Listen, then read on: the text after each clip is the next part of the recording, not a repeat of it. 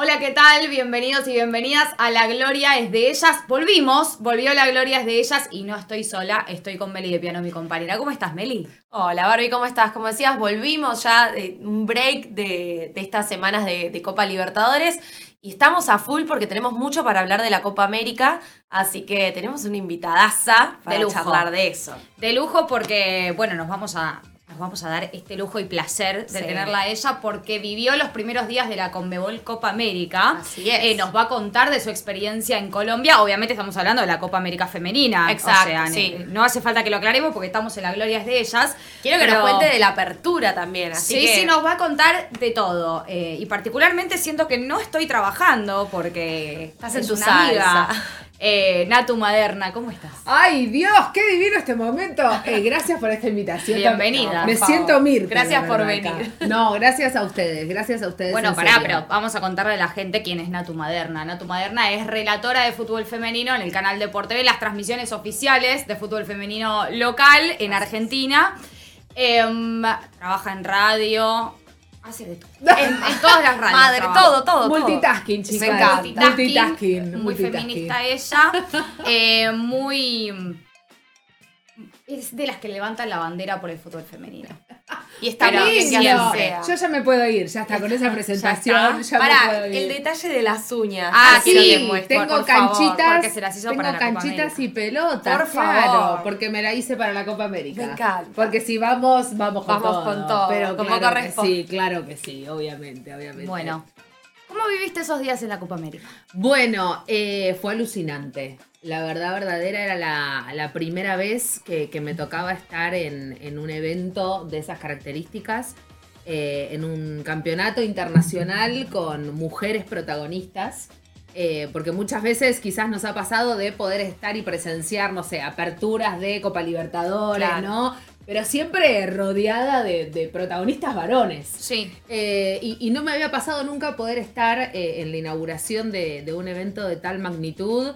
eh, y, y todo esto gracias a, Mastercard, porque lo que hay que decir también es que es la primera vez que una, una marca de, tal altura se anima a sponsorear y, y toma el desafío, ¿no? Porque yo también hablaba con, con representantes de, de Mastercard alrededor de, de la región y hablábamos de eso, ¿no? De, Sí. de la importancia que marcas se empiecen a animar a apostar Al fútbol por, exactamente, por la disciplina, digo, y, y no me parece un dato menor para tener en cuenta, eh, y, y más, bueno, después el, el contexto que rodea a esta Copa América Conmebol, Copa América 2022 en Colombia, con todo lo que eso amerita, ¿no? Porque digo, se hace en Colombia, con la sede en Cali, en Barranquilla, en Armenia, en Bucaramanga. Eh, y, y la realidad del fútbol femenino cafetero es bastante eh, compleja hoy por Sí. hoy en, Sí, en la actualidad. Y, y bueno, y eso también nos, nos enriqueció mucho como para entender también dónde está parado el fútbol femenino argentino semiprofesional. Eh, que bueno, nada, eh, podremos charlarlo más adelante, pero me parece que también sirve para eso, ¿no? Para venirse con un pantallazo de lo que está pasando en el fútbol femenino regional. ¿Y qué viste allá con respecto al fútbol femenino? Me pasaron varias cosas eh, cuando llegué eh, desde el aeropuerto al hotel, digamos que, que tuvimos un, un trecho bastante largo, qué sé yo, uno dice, bueno, Copa América Femenina, ¿no? Eh, Fiesta. Sí, fiesta o por lo menos clima. Claro, un clima, de. ¿no? Clima de copa. Clima de Copa América, de un Clima de cobertura de torneo internacional. algo. Gente palpitándolo. Carteles, no sé, algo. Nada. ¿Nada? Mirá no, vos. No había carteles. Eh, todo el tema cartelería estaba ahí como bueno. ¿Y la gente en sí? Mira, lo que me pasó también fue que hubo, hubo de todo, porque cuando estábamos en el hotel también este, me- jugaba yo un poco a, che, ¿sabes que se, a Copa América se va a jugar Claro. acá? Ah, mirá, no sabía, como Ah. sí, que no, más o menos. Sí. Em, y, y- y nada, y al mismo tiempo después te pasaba que te cruzabas con gente que sí sabía lo que estaba pasando, Obvio. este, o, o charlar ahí con, no sé, la típica, ¿no? Ta- tacheros, que, que, es, que son quienes para mí tienen siempre la, el La termómetro, ¿no? calle. Sí, tal de lo que está pasando o no. Em, pero bueno, había de todo un poco, me pareció, había de todo un poco. Este, pero me parece también fundamental esto, ¿no? Digo, que, que se haya hecho en un lugar donde el fútbol femenino y fundamentalmente la liga de Colombia eh, está viviendo una realidad muy adversa, ¿no? Mm. Eh, y que quizás la Copa América Femenina traccione un poco más a, a empezar a tomarse en serio la, la disciplina, ¿no? Y, escuchabas a, a colegas de toda la región, estuve con colegas de Paraguay, de Chile, de Perú, este, bueno, obviamente de, de, Colombia, que algunas estaban en Cali, pero que son de Bogotá, que habían ido para la inauguración. Y, y, la verdad verdadera que la realidad del fútbol femenino regional no dista mucho de lo que nos pasa acá, ¿no? Digo, Mm. eh, y, y hablaba con, con colegas chilenas la semana pasada. Y, Salvo de Brasil, ¿no? Salvo de Brasil, que, que hay ya una situación más asentada, ¿no? Claro. si querés, como más formal. Sí, hay Más de fut- hace años. es fútbol y es fútbol femenino, pero creo que tiene que ver, Bar, y, y lo hemos hablado en varias oportunidades, con la competitividad Sí. ¿no? de, de la liga brasileña eh, en particular, digamos. Porque después, si vos hablás con colegas de, de la región, parece que somos periodistas argentinas las que hablan, ¿no? Mm. Pidiendo por condiciones más dignas, por clubes que se tomen en serio la disciplina. Es real que acá se, como que se levanta un poco más la bandera que quizás en otros países y por lo menos eh, las periodistas se comprometen mucho más junto con las jugadoras porque nosotras hemos invitado un montón de, de jugadoras a que también expongan un poco lo que pasa, las condiciones en las que trabajan. Eh, en algunos casos son muy básicas, en otros un poquito más privilegiadas si se quiere. Sí. Pero es real que como que la bandera es mucho más acá que en otros países. Yo no sé quizás cómo lo viste con eh, la gente en sí, el fanatismo. Eh, los que, por ejemplo, sí estaban interiorizados. Mirá. ¿Había un fanatismo o era de, bueno, voy a ver la Copa América porque El, eh, el- el partido. Pasó algo raro, digamos. Cuando Sí. empieza la Copa América, el primer partido no es de Colombia. El primer partido es de Raro. Ecuador-Bolivia. Porque Sí. el partido inaugural no lo juega la selección que Debería- es anfitriona. que es anfitriona. Me pareció raro, pero igualmente después sucedieron cosas. ¿Por qué? Porque el primer partido lo juega eh, Ecuador-Bolivia, triunfo aplastante para Ecuador, algo también bastante previsible que se sabía. Sí. Y antes de arrancar el partido, bueno, un estadio Pascual Guerrero tímido, podemos decir, ¿no? En cuanto a- al público. Pero se empezaba, nosotros llegamos muy temprano para poder estar en la previa también y para poder ver los dos partidos. Cuando termina el triunfo de Ecuador frente a Bolivia, ya las tribunas se, vamos a decir algo que nunca se dijo, ya palpitaban que jugara la selección colombiana Sí. eh, frente a Paraguay. Más de 15.000 personas había eh, en el Pascual Guerrero. Bien. Qué bueno. Muy hermoso. Eh, y esta sensación de, de público por el solo hecho de vestir la casaca nacional. Bien. ¿No? Que De representatividad de. Claro. totalmente. de la selección. Tota- de, de juega mi selección. Sí. Juega mi selección Claro. y voy a ir a ver a mi No selección. importa en qué deporte femenino, masculino, juega mi selección y quiero ir. Esa es la sensación con la que nos quedamos varios y, y varias que estuvimos eh, en el Pascual Guerrero el día de la apertura. Eh, ya habíamos ido eh, un día anterior para conocer el lugar y, y demás. Habíamos podido estar con algunos de los embajadores. Eh, estuvimos ahí charlando con Oscar y Vanessa Córdoba. Este, Vanessa es la hija de Oscar Córdoba. Ella hoy es arquera de, de América de Cali. Hace Sí. más de cuatro años que no juega y no ataja en la selección nacional quizás sea también por levantar la voz, ¿no? Claro. Y, y por pedir esas condiciones dignas muchas veces. Este, y me pasó eso, que la sensación de juega Colombia se sintió obviamente en el partido que fue Qué el lindo. segundo, ¿no? Que abrió. Y ahí sí como se dio un poco más la situación formal, la bandera Bien. de la Conmebol Copa Había Liber- más clima. Copa más clima. América en el círculo central, más clima, fuegos artificiales y, y el clima se lo da, como siempre sabemos, el público, Obvio. la gente, que, La que- gente, que vaya la la, hinchada. la hinchada nacional ahí a aguantar los trapos y, y eso sucedió y, y se vivió y se palpitó. Eh, y, me pasó algo también nada, que me pareció como un asterisco a marcar, mucho respeto también con la selección paraguaya, ¿no? Porque Bien. digo... em, Que a veces en el masculino eh, carece un poquito El de fútbol respeto. femenino trae estas cosas, ¿no? Sí, quizás Trae otro marco. otro Sí. folclore. ¿no? Un, un folclore más, más respetuoso, un folclore desde conociendo los cimientos, ¿no? Desde donde... Más Y que diverso. todas la pelean. Todas la pelean. Todas las Más Todas las diverso, selecciones, menos claro. discriminatorio, Sí. más inclusivo. Conociendo el marco. Yo Sí. creo que al fútbol femenino regional, para contarlo, hay que contar eh, el, el contexto. Claro. ¿No? Porque, digo, es muy fácil decir Argentina perdió 4 a 0 con Brasil. Bárbaro. Claro.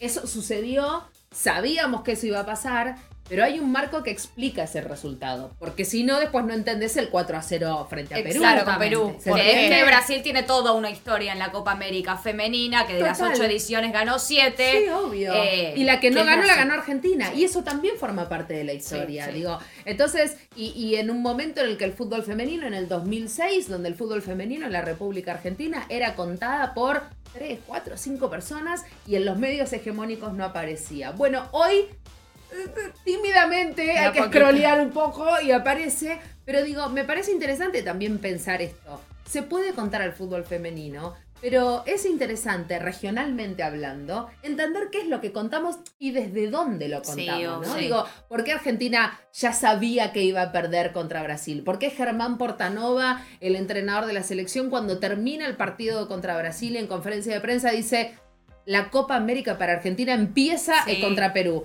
Porque eso se puede leer de varias maneras, porque yo lo hablé con colegas varones y me decían, ¿cómo va a decir eso? Tiene una No, explicación. obvio. Y también porque era el resultado esperable. Previsible. O sea, si no, ya también las chicas arrancan con, con una, como una- No te digo tristeza, pero ya arrancan de otra manera. Si vos decís, y arranca desde acá la Copa América, ya Sí. perdés, es como duro.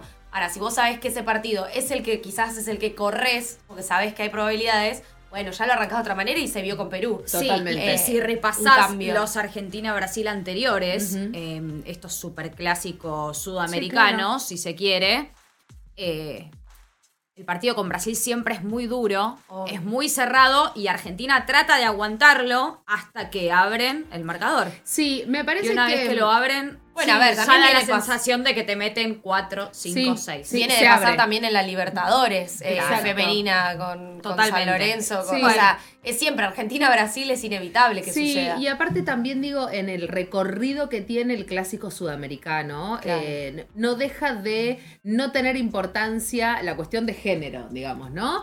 Eh, porque mm, lo que sucedió con, con Brasil en el primer tiempo, bueno, hay que decirlo, digo, no jugó Vanini de titular eh, en el partido contra, contra Brasil. Y en el de Perú hizo la diferencia. En el de. Perú hizo la diferencia, jugó titular. La verdad que con el diario del lunes, yo no sé si estuvo errónea la decisión de Germán Portanova de no ponerla. Quizás era arriesgarla para un partido muy duro, muy al golpe, que era innecesario. Eh, Estefanía viene históricamente con una dolencia en su rodilla este, derecha, mismo si la ven en las imágenes de los entrenamientos, Sí. está con eh, la, la marca ahí que, que entendemos de la lesión, pero no me pareció desacertado, digamos, para quizás no, no cansarla de más. Eh, Digo, fue criticado también por no ponerla a Vanini este, de, de titular después de mil y pico de días de, de Vanini sin ponerse Sí, la camiseta. pero de quizás la por un partido se, se jugaba La toda la Copa perdías, América. andás a ver, andás a ver, digo, no, no la podías que- perder, Claro. entonces me pareció No, es una bien. jugadora que tenemos que tener eh, bien cuidada. Y lo demostró contra, Per- Sí, contra Perú. Digo, yo creo que Es muy valiosa. lo que pasó contra Perú con Estefanía Banini fue otra muestra más de lo necesaria que es Estefanía Banini eh, en el fútbol de selección nacional. Claramente su nivel también demuestra que, voy a decir algo Fue capaz, otra cosa. políticamente incorrecto. Por algo está jugando en el exterior Estefanía Banini. Por algo Sí. ahora Romina Núñez se va al exterior también. Digo, ¿no? Es real. Las sobresalientes, Sí, claramente. Yo, yo tengo una frase muy, muy también eh, poco, Amiga, poco correcta. bien, bueno. Eh, sí, políticamente incorrecta, que es son jugadoras europeas en otro fútbol. Sí, o son jugadoras, eh, digamos que si quieren buscar desafíos mayores, el techo ya lo tocan con la cabeza Sí, en la sí, sí. Argentina, digamos. Si, si quieren desafíos verdaderos, digo, si se quieren quedar en la cómoda y sobresalir, es este el país. Ahora, si quieren desafíos propios y, y- y volver quizás como atletas, eh, la experiencia está en el exterior. Bueno, pero digo, es- es un Lamentablemente debate- acá no. pero es un debate muy interesante y es un debate que yo siempre que puedo lo doy. Digo, em, que la Argentina se empiece a convertir en un país eh, exportador de, de jugadoras. E importador también. Impor- ¿Es bueno o malo? Digo, ¿no? Porque, ¿qué significa eso? Bueno, en Entonces significa que de la Argentina están saliendo buenas jugadoras. Que aumentamos el nivel y que perfeccionamos también nuestra liga. si Claro, y qué, claro, pero ¿qué pasa con la liga doméstica? Entonces, si se nos empiezan a ir las mejores. Bueno, Bueno. nada, un debate Eh, que me parece que está muy bueno. un debate que está, que está muy bueno. Te voy a hacer una pregunta y vamos a ver una placa. Ay, me encanta. ¿Te ilusionás con la clasificación al mundial? Los partidos hay que jugarlos. Eh, yo vi en cancha a Paraguay, vi a Ecuador, vi a Colombia, vi a Bolivia. eh, y después lo, lo que podemos ver también eh, durante lo que estamos transitando en estos días, eh, en plena fase de grupos. Eh, me ilusiono porque conocemos a las jugadoras. Eh, La entrega. la- indefectiblemente. Yo no dudo de, de la entrega de las jugadoras, lo están demostrando. Sí. Digo, en el 4 a 0 contra Brasil demostraron que fueron por todo. Claramente me parece quedó demostrado la- la- la- el manto corto, ¿no? Que, que si pones en el ataque y, y te quedas corto y le queda largo el equipo a Germán Portanova, no le pasó eso contra Perú. Indefectiblemente, eh, conociendo a las jugadoras, creo que no podemos no ser optimistas. Eh, tampoco podemos ser hipócritas porque hay un Colombia muy fuerte, hay un Brasil muy fuerte, hay un Venezuela que está sorprendiendo, un Paraguay que viene poniendo muchísimo varios en los 90 minutos reglamentarios. Ojo, Paraguay. Ojo Paraguay, ojo Chile. Venezuela. Viste, claro, están pasando cosas eh, que me parece que nos dejan esto, ¿no? El, el- el síntoma y el diagnóstico de lo que está pasando en el fútbol regional. Bueno, eh, y estamos hablando del fútbol internacional, del fútbol femenino internacional, y le pregunté por el mundial, porque vamos a ver en la placa las competiciones a las cuales te clasifica esta Conmebol Copa América. A ver, para que ustedes también la conozcan. El primero Vamos. clasifica a la Copa Mundial Femenina, obviamente en Australia y Nueva Zelanda. Año que viene, mamita querida. Sí, ya, 2023. Juegos Olímpicos de París 2024. El segundo, la segunda selección, eh, clasifica al Mundial también y a los mismos Juegos Olímpicos de París 2024. Y sigue, ojo, porque el tercer puesto ¿Qué pasa con el clasifica tercero? a la Copa Mundial Femenina de Australia y Nueva Zelanda 2023 y a los Juegos Panamericanos de Santiago 2023. El cuarto y el quinto puesto para ir al repechaje para el Mundial. La última vez que se clasificó Argentina fue por medio del repechaje Obviamente contra Panamá. en el 2019 y a los Juegos Panamericanos de Santiago 2023. Y el quinto puesto, lo mismo, al repechaje al Mundial y a los Juegos Panamericanos. Bueno, Completito. Hay de todo. Hay de yo todo. también creo, y, y- y me interesa saber qué, qué opinan ustedes, pero yo creo que la Argentina tiene la obligación moral Mm. de clasificar a- al Mundial del año que viene. sí. Em, Eh, y, Y creo que sería un con- impulso muy Sí. importante para nuestro fútbol femenino. Y también las Eh, condiciones las tienen. Eh, eso no es menor, o sea, las chicas están en condiciones de poder hacerlo.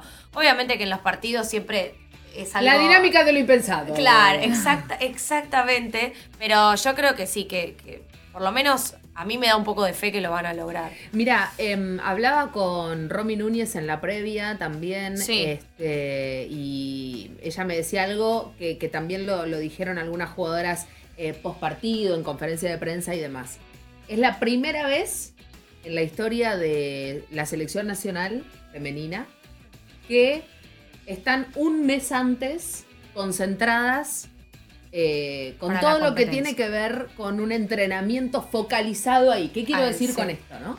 Eh, que, que el torneo local se haya suspendido un mes para que todas las jugadoras que tenía en mente Germán Portanova pudiesen estar enfocadas con el objetivo único y principal de la Copa América Femenina. Es clave. No me parece un dato menor.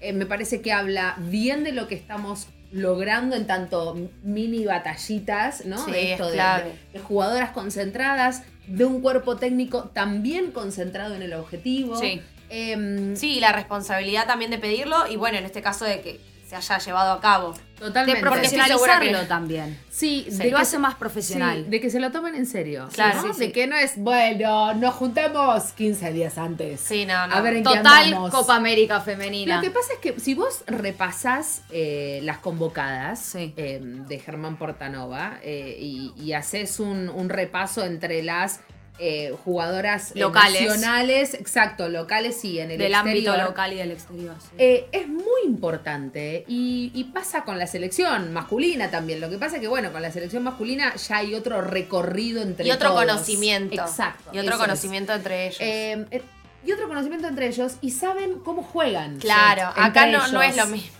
Acá, El estilo de juego. hace mucho tiempo que no juegan todas las que hoy están convocadas y las que hoy están siendo Y hay una mezcla interesante Hay una en mezcla cuanto a estilo. tremenda, tremenda. necesita- Es- Citan- ahí está el desafío de Germán para mí. Sí. Desde lo táctico, desde el esquema, Y desde desde, el las funciones de las jugadoras, desde el vestuario. sí, porque es todo en un mes que, lo tuvo que lograr. Claro, o sea, no es. tiene que, que- que Sí, lograr que en poco tiempo suceda ese mix de fútbol europeo, fútbol internacional y plano local. Sí. Sí, y más teniendo en cuenta también, digo, recordemos que cuando asume Germán Portanova, eh, empiezan una serie de amistosos, ¿no? Que jugó contra México, Sí. Ecuador, jugó contra Brasil, mismo en un partido eh, con amistoso contra Brasil se repite casi el resultado, fue 4-1, 4-2, no me acuerdo, en uno de los amistosos. Eh, o sea que Germán Portanova viene trabajando con estas jugadoras, sabe cuál es la materia prima, eh, se ha rodeado en un cuerpo técnico que las conoce muy bien también desde otros este, equipos mismos Claro. de- del fútbol argentino. Eh, y por eso hablaba yo también de- del vestuario, porque es un vestuario que viene un poco... Te estás riendo. No, pero digo que, que es. Yo hoy creo que en la selección nacional, no, no sé si, si estarán de acuerdo, pero el trabajo táctico, técnico y en el vestuario creo que está a la par. Sí.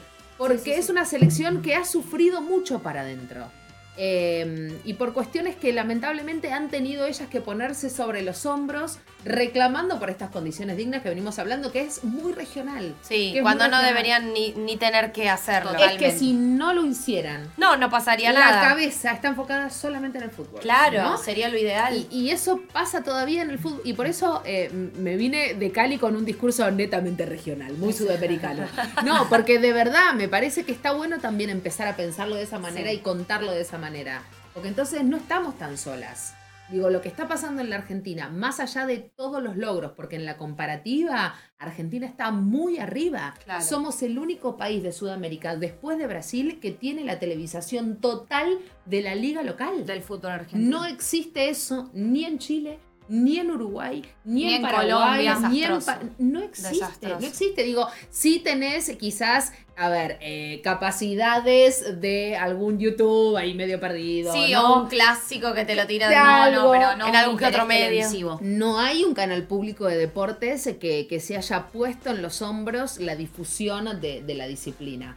Eh, y eso me parece un montón, digo, para destacarlo. Es un montón. Yo lo hablaba con colegas regionales y me decían, no, pero lo de Argentina es No impresionante lo pueden creer. desde ese lugar. Aparte la difusión que, que tratamos de darle desde el lugar de las periodistas. No, No, bueno, y después el condimento adicional de que todos los equipos están conformados por mujeres, bueno, no, ya es como. ya la está, verdad es que ya es es un muchísimo. montón. Es muchísimo. Em, ¿Cuál fue el mejor gol en lo que va de la Copa América femenina para vos? Para Así. mí el de Jessica, la 10 de Paraguay, eh, con ese... Pero, a ver, para mí lo que tienen estos torneos eh, son ventanas al mundo, digamos, ¿no? Y, y más en el momento explosión Sí, para de- del fútbol femenino. Tal cual. Fundamental, fundamental, pero... eh, no solo, a ver, no solo en la cuestión colectiva, que por supuesto, pero para las jugadoras es una ventana al mundo. Entonces, esas jugadoras que están, pero que no están jugando, que están comiendo banco y demás, Que deben puedan, sentir sí. también, ¿no? Me, Esa me quiero, presión, quiero tal jugar, cual. pero para mostrarme, Total. porque pueden surgir de ahí oportunidades Sí. laborales muy interesantes. Tener como un sueño, tener un, un algo, ¿viste? Para subir, ¿no? Quedarse en, bueno, juego acá con las condiciones que se puedan. Que realmente se lo tomen como un trabajo en serio Sí. y, de escalar. Sí, totalmente, pero futbolísticamente eh, la, la 10 de Paraguay me parece que está descollando, me parece que está para seguir. Lo de Cata Usme me parece que ya es, Es un denominador común, ¿no? Pero me parece que está muy bien. Eh, y lo que está, yo estoy obviamente siguiendo todo tipo de redes de la Copa América y me divierte mucho cuando dicen, bueno, tu arquera preferida, tu jugadora, tu número 10, tu número 9.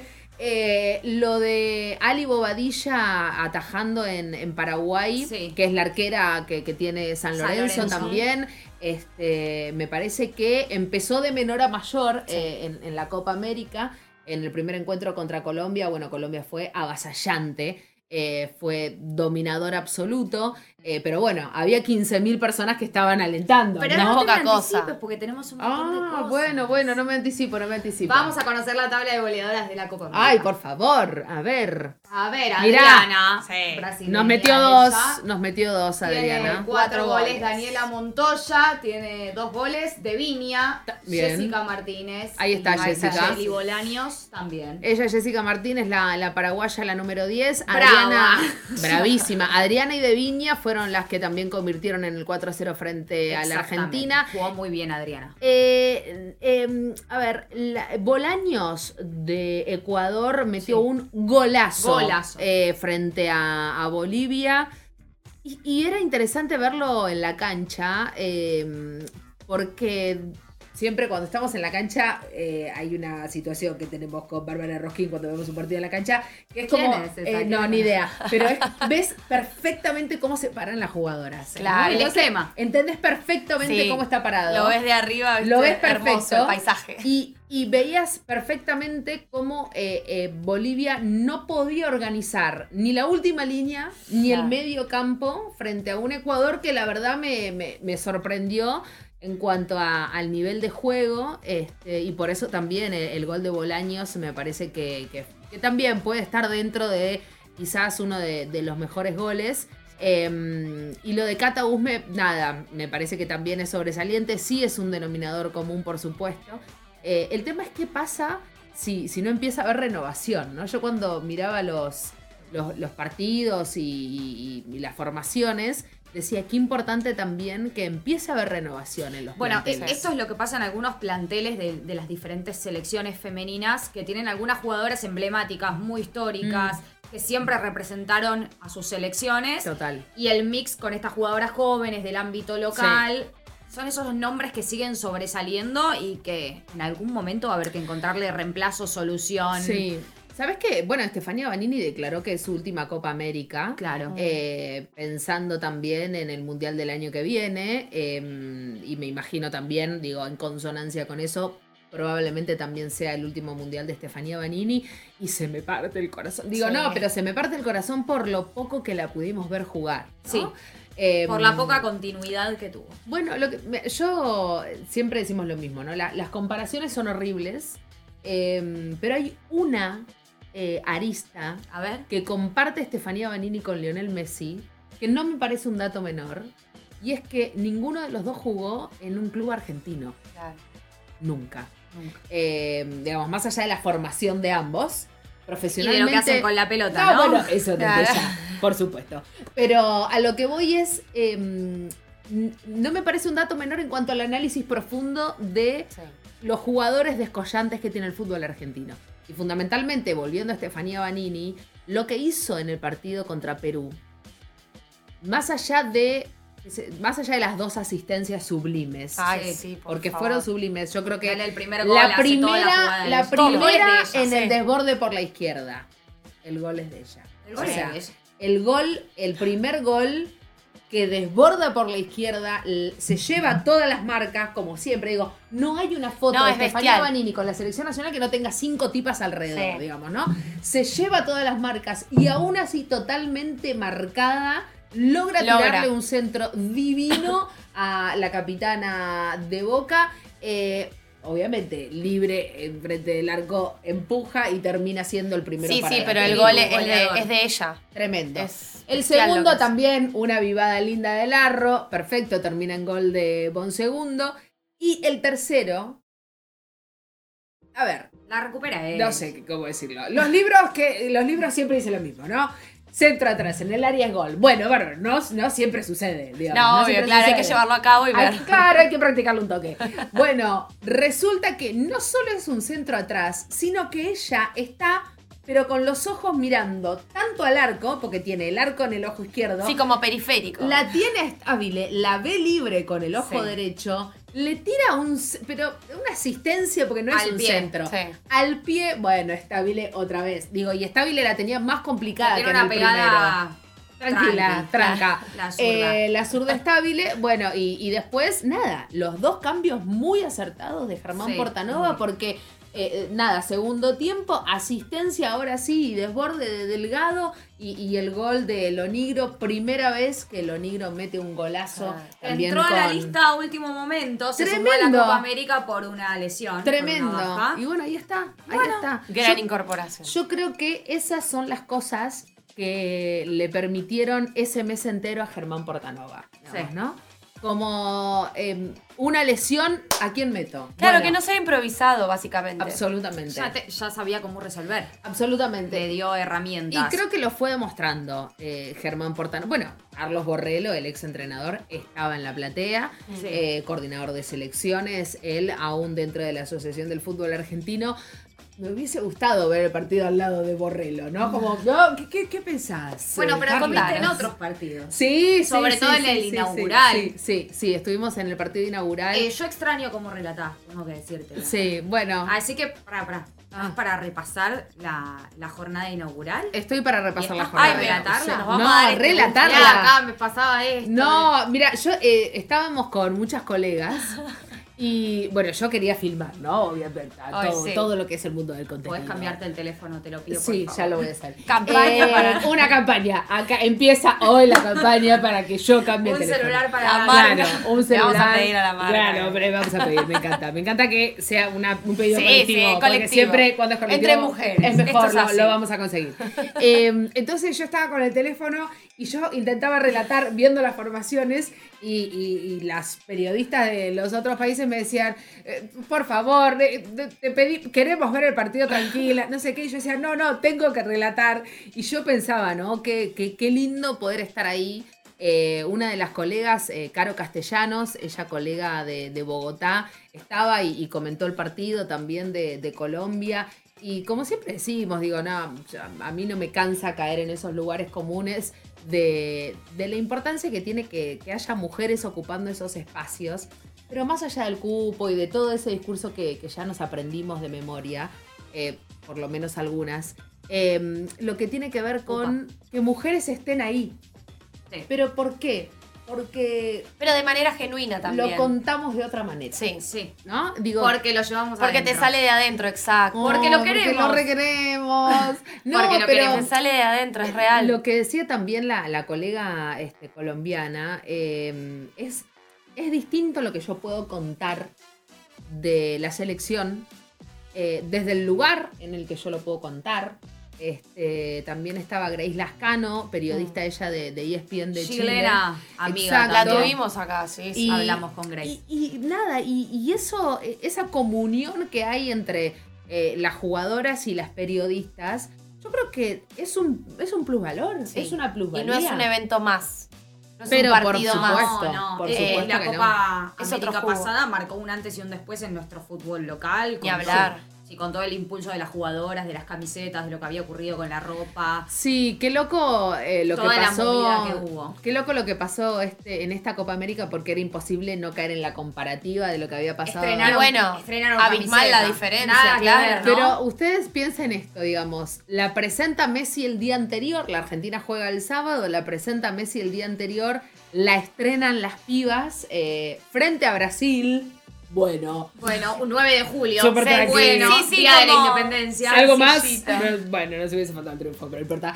Eh, y, y en la comparativa con la Copa del 2018 eh, en, en Chile, em, la camiseta eh, la había presentado una modelo. Sí. Que todo bien con ella, no es culpa de ella. Se repicó. No es culpa de ella, es culpa de la decisión de que No, alguien pero- diga, llámala, vení a la modelo. Tenés 22 Sí. pibas para presentar. Pero pasó en un montón de.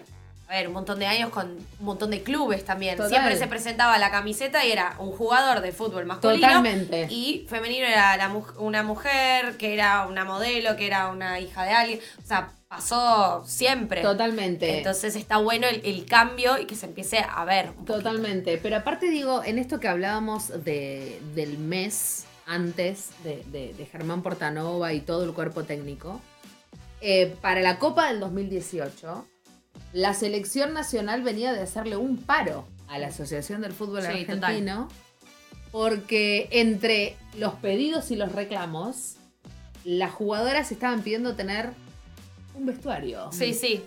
Sí, no, No, Ni o que sea, estuviesen pidiendo lujo, Ya claro. ni te digo hablar de la ¿Qué indumentaria. tipo de vestuario, no? Claro, ya ni te digo hablar de la indumentaria propia porque bueno, ya muchísimo. Una ducha. Pero, eh, y, y- y no solo eso, venían de pedirle a la Asociación del Fútbol Argentino que les cargue la sube con, nos retrotraemos al 2018, ¿no? Con 140, 150 mangos.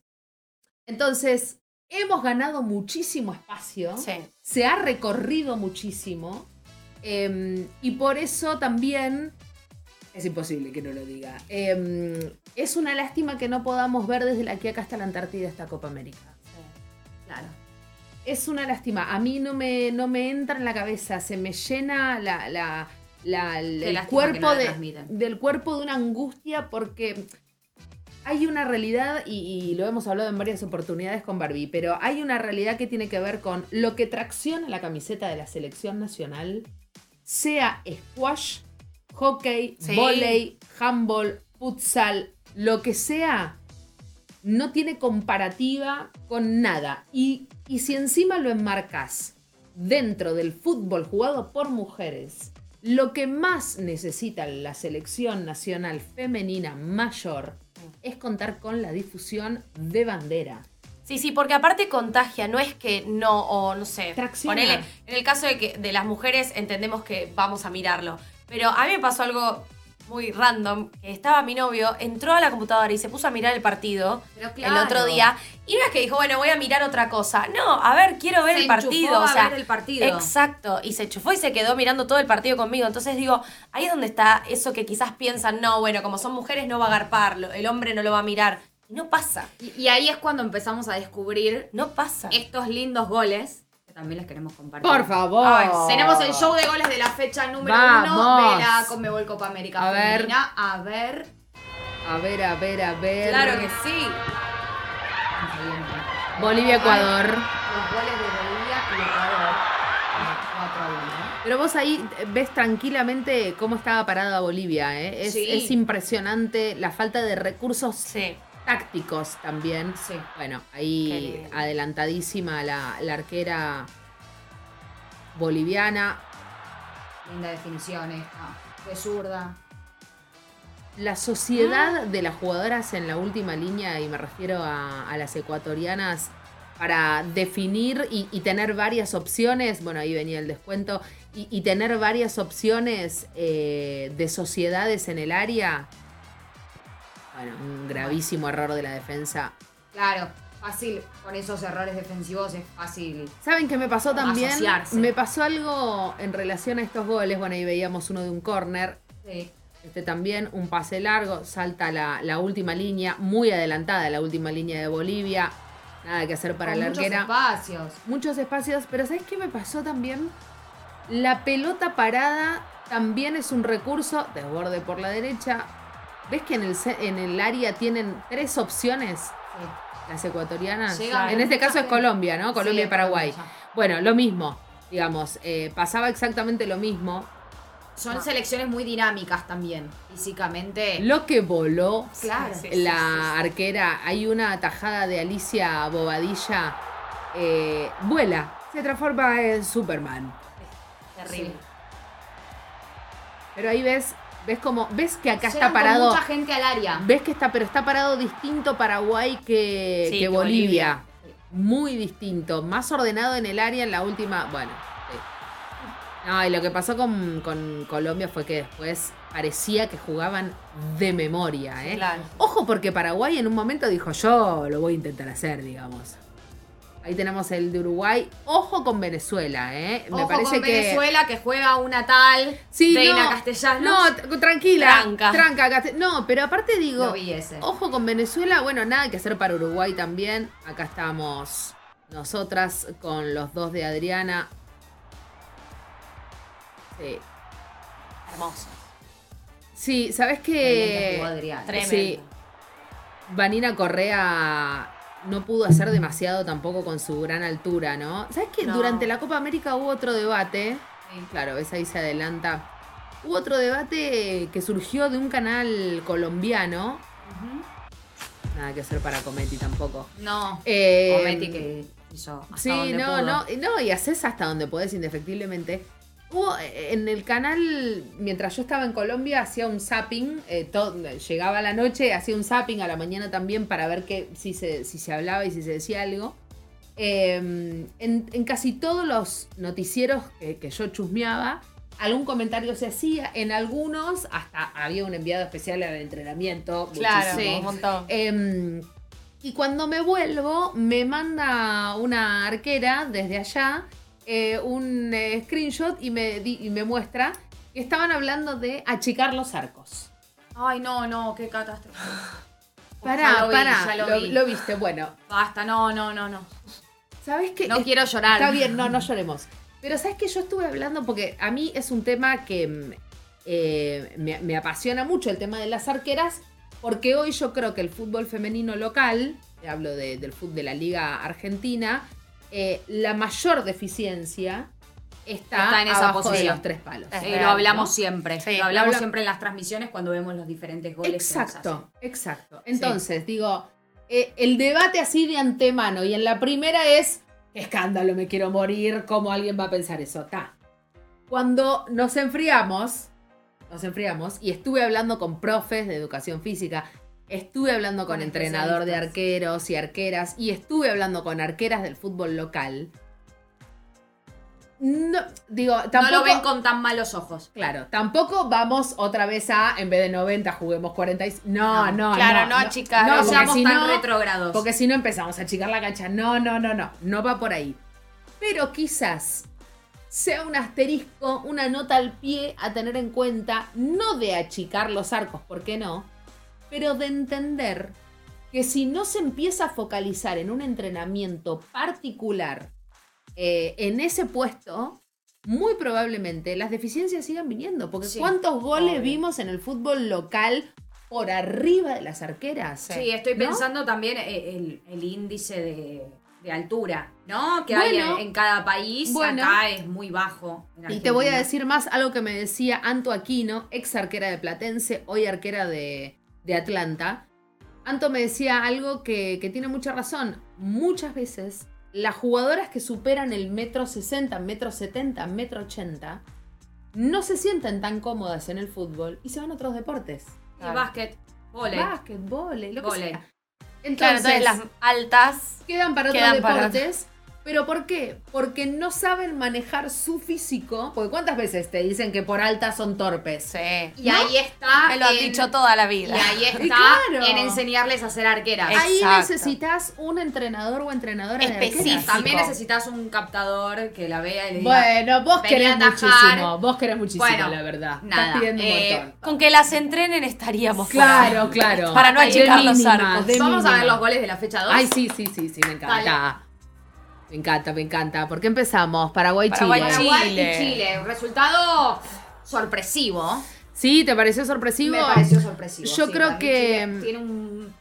Ahora Paraguay, la verdad que se está luciendo en esta Copa América. Bueno, femenina. ahí está. Yo creo que hubo un cambio de mentalidad en Paraguay después del partido contra Bolivia Sí. en, en la primera fecha, que indefectiblemente se vio en este partido.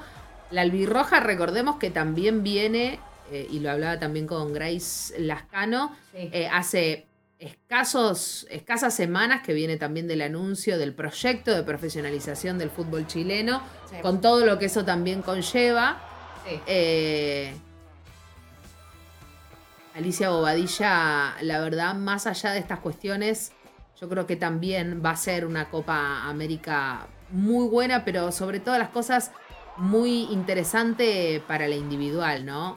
Sí. Para lo que tiene que ver con la experiencia, porque hablábamos antes de las ventanas y de cómo estos torneos funcionan de ventana. Bueno, el centro divino, Este torneo te convierte automáticamente en jugadora internacional. Sí. O sea, te da una vidriera que otros, otros torneos, otras competiciones no te dan. Por eso también es importante que, que jueguen. Bueno, Bolivia, Colombia, me parece que Colombia, acá Colombia pudo haber ganado, ganó por 3 a 0. Yo creo que Por Colombia más. podría haber ganado 6 a 0 Lo mismo tranquilamente. que entre Argentina y Perú. Tranquilamente. Nos perdimos dos mano a mano Fáciles. abajo del arco, sí. Fáciles. Sí. Bueno, lo de Uruguay, eh, yo, la verdad verdadera, eh, de cualquier equipo que se enfrente a Brasil, Tiene un resultado esperado. mentalmente, Sí. y sí, yo creo que mentalmente, bueno, y el festejo en... Ya saben a qué van. Y lo que pasa es que no solo, a ver, yo me acuerdo cuando hablábamos del fútbol local, a las brasileras las podés ver jugar. Eh, entonces también empezás a entender a lo que te, a lo que te vas a enfrentar. Y Uruguay no está demostrando demasiado en el medio campo. Yo creo que tiene una buena defensa. Y acá el partido de, de Argentina. La definición de Yamila Rodríguez, el centro de Vanini. El fútbol peruano. No, ese desborde. ¿Ven que Es está rodeada? ¿Ven que está rodeada? el freno. Es bestial. El freno es de mano, no es Sí, sí. Acá la asistencia de Yamila Rodríguez. buena pelota. Sale Yamila Rodríguez para el otro lado a festejar. Sí. Una lástima. Bueno, eh, el No, fútbol peruano no. El fútbol peruano es amateur. eh, eso también hay que Claro, decirlo. exacto. Antes de irse a, a la Copa, pidieron, casi que rogaron por favor poder entrenar más días a la semana. Realidades. Realidades distintas, muy, muy disímiles. Que después son esas realidades las que vemos acá. Claro. Digo, después son esas realidades que, que se ven en la Copa América.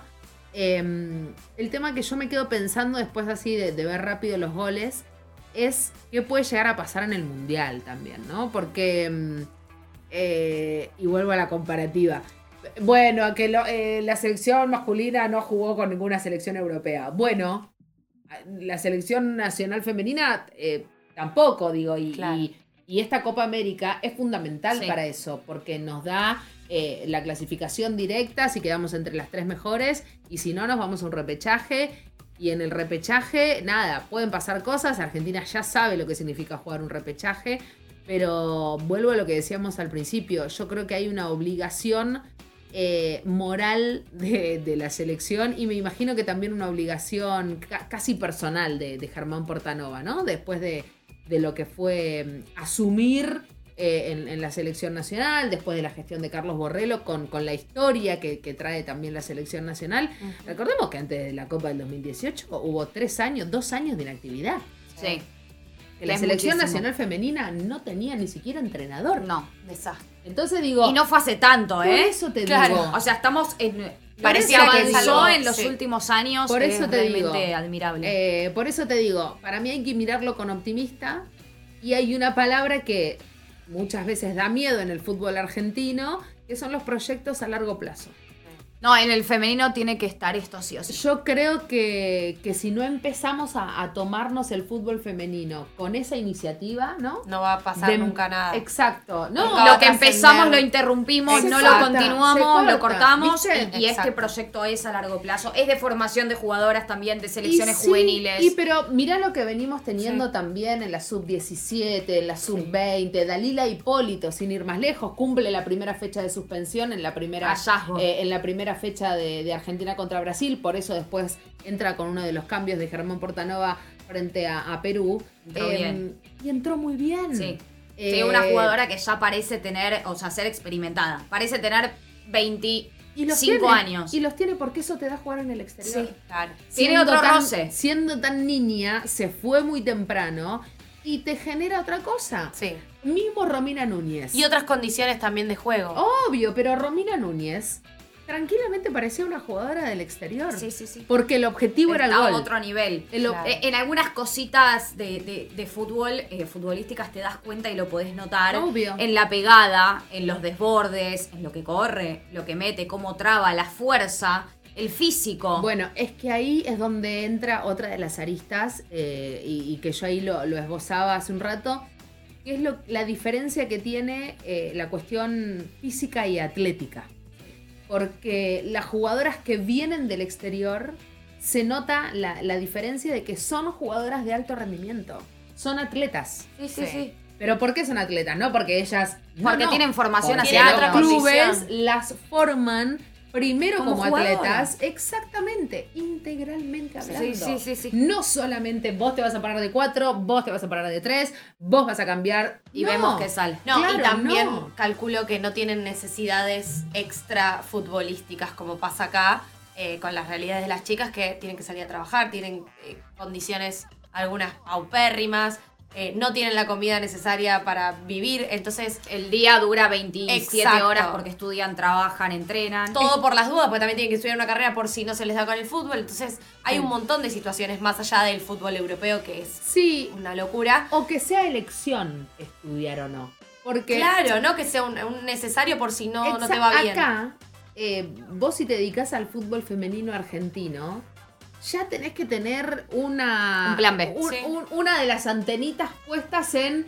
Bueno, ¿qué Esto pasa puede no resultar. si sí. empiezo a comer banco? Sí, Porque en la Argentina, te- y digo, y están pasando muchas cosas y es hasta que se acomode. Pero las jugadoras más grandes, de 30 y pico, empiezan ahora a comer un poco de banco porque también estamos generando inferiores Oh, y cual. reserva y estamos generando un Tal caldo cual. de cultivo muy Y le voy a poner un nombre que es el de Diana Falcón. Bueno, Oh. sí, obviamente. Genial. Pero eso desde ya, acá. eh, Sí. eso desde ya, eh, bueno, a mí me, me- me rompe el corazón lo de Lorena Benítez, que también vino a la gloria, Sí. eh, y, y yo creo que la selección nacional no solo necesita a Lorena, sino que Lorena Benítez necesita a la selección nacional. Sí, Eh, y ojalá, ojalá que se pueda poner la camiseta para el mundial y ojalá clasifiquemos y ojalá ella Por esté en la, la queremos tener de vuelta. Le, le Em, ponemos toda la fuerza desde acá. Claro, pero volviendo a lo anterior, digo, la- la- las condiciones de trabajo eh, para las futbolistas son muy necesarias y fundamentales porque quizás en Europa, si una quiere ser nutricionista, digo, lo, lo puede hacer y se puede poner a estudiar eso solo por gusto, ¿no? Entonces la cabeza también funciona de manera distinta. Por Si elección vos acá- propia. Si vos acá estás estudiando, estás estudiando porque no sabes cuánto te queda de futbolista. De- Y mientras de trabajando. Casi para que por vivir. obligación para salvarte, porque con el Obvio. fútbol no, ya sabes que tenés grandes chances de no salvarte. Totalmente. Barbie, Em, me, me avisa Lucho que tenemos el QR. Tenemos No el tenemos QR, no de- me había olvidado. Bien. Eh, dije, bueno, no lo pudimos hacer en Tenemos la que meter el QR. Metamos el. QR, metamos el QR. El QR, A ver, Perfecto. ah, lo tengo de mi lado. todo ahí. tuyo. Mm, Bien. Sí. Con ese código QR se pueden descargar la aplicación de Conmebol, Excelente. suscribirse con la campanita, así reciben todas las alertas de los diferentes programas que tenemos. Esta semana volvimos a la programación habitual, Así eh, es. porque la semana pasada teníamos la previa del show con la fecha de Conmebol Libertadores y Sudamericana, y ahora volvimos a las glorias de ellas, 90 más 3. La gloria Todo. eterna. La gloria eterna. todo. ¿Cuántas glorias, Estamos en? Twitch. Twitch, Me soplan acá Juan, por cucaracha. sí, Juana Full en Twitch.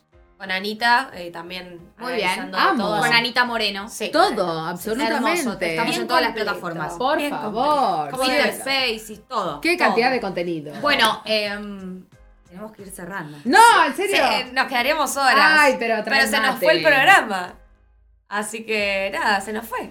Se nos fue, y- pero tenemos otro, otro programa de la Glorias de ellas la semana que viene. Así es, porque seguimos a full con la Copa América, vamos a seguir hablando de todo. Si querés venir, te venís Ay, que viene. chicos, una vuelta. me quedo acá porque me encanta el lugar. Te- te así que me dejamos voy a quedar acá. Me en encanta. casa, me Ahí, encanta, Bueno, me encanta. eh, Natu, un placer tenerte. Por favor. Gracias por venir. Por favor, damas. Hermoso eh, que haya mujeres también en estos espacios este, para, para charlar un poco de fútbol y más en este contexto de, de Copa América. Y ojalá nos veamos el 30 de julio festejando. Por cualquier cosa. Ojalá. Por favor. Yo te avisé cosa. que era feminista, ¿viste? Me encanta. Por cualquier cosa. Por Por cualquier favor. cosa. El 30 de julio brindamos. Vamos, vamos todavía. Ojalá Bueno, así sea. Gracias, gracias por estar del otro lado. Nos vemos la próxima en la Glorias de ellas. Chau, chau.